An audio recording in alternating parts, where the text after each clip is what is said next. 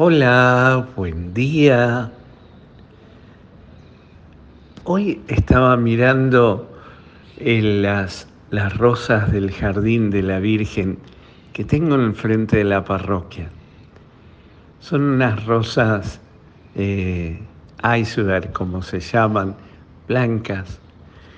Y, y sucede así, se, se llena de pimpollos todos cerraditos, todos cerraditos, pero eh, se llena, se llena, se llena de muchos pimpollos, hasta que un día, mágicamente, o por gracia de Dios y de la naturaleza, pareciera que explotan y se manifiestan y se abren todas y la madre tiene que estar pidiendo permiso entre flor y flor para mostrar su rostro. Así es la historia de la salvación. Desde el pecado de Adán y Eva viene madurando, madurando, madurando, viene creciendo y viene madurando y explota todo junto, todo en un momento, en un instante, en una Navidad. Explota con la presencia de Juan, que prefigura con la presencia de María y José que ven al niño nacer en el portal de Belén. Madura toda la historia de salvación y se realiza plenamente en la Navidad, en el misterio de la Navidad.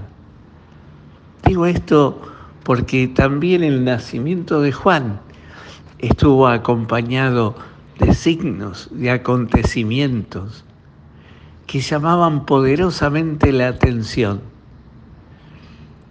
Fijémonos que nace, Isabel da a luz a Juan. ¿Y qué nombre le van a poner? Zacarías como su padre, no Juan. Y le preguntan a Isabel y le preguntan a Zacarías por seña, porque todavía estaba mudo, porque había dudado del Señor y él termina poniendo en la pizarra su nombre Juan. Juan que viene a preanunciar a Jesús. Juan que es el precursor. Juan que es el bautista. Juan que es el gran profeta que cierra el círculo de los profetas del Antiguo Testamento y abre el profetismo en el Nuevo Testamento de una manera nueva. Todos esos signos quisieron mostrar que ya estaba madura la historia de salvación, que ya llegaba el Redentor, que ya llegaba Jesús. Podemos quedarnos en, la, en el mirar los signos y admirarnos de los signos y decir qué lindo, qué bueno, o adherir desde la fe que a lo que Dios nos quiere mostrar. Y esto que pasó en la historia de salvación pasa todos los días, en la vida de todos nosotros, en nuestra propia historia de salvación. También hay momentos en que parece como la rosa que, que tarda mucho y que está cerrada, pero un día explota y se abre. Y en la historia de salvación de cada uno de nosotros tenemos que aprender a ver los signos, los signos que nos acompañan, que nos dice Dios, estoy contigo, camino con vos, estoy al lado tuyo. Por eso hoy pidámosle al Señor que nos enseñe, como el ciego aquel de nacimiento, ¿qué puedo hacer por ti? le dice Jesús.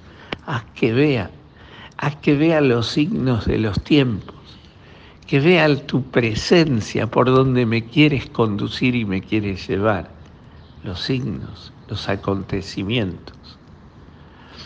Pidámosle hoy a la Virgen Madre que quiere darnos a luz a su Hijo, que nos muestre esos signos, que los podamos ver desde el corazón mismo del Padre y que podamos descubrir el actuar de Dios en nuestra vida. ¿Por dónde quieres, Señor? Nosotros muchas veces nos movemos por sentimientos, por gustos, por pecados, por lo que sea, por vanagloria, por lo que sea. Hoy pidámosle al Señor que aprendamos a movernos y a responder ante los signos del Señor que nos va mostrando los caminos por donde Él quiere conducirnos. Que el Señor hoy te conceda un maravilloso día, te llene su gracia y te dé su paz, que puedas abrir tu corazón a, tu, a su gracia y que puedas vivir el encuentro con Él. En el nombre del Padre, del Hijo y del Espíritu Santo. Amén.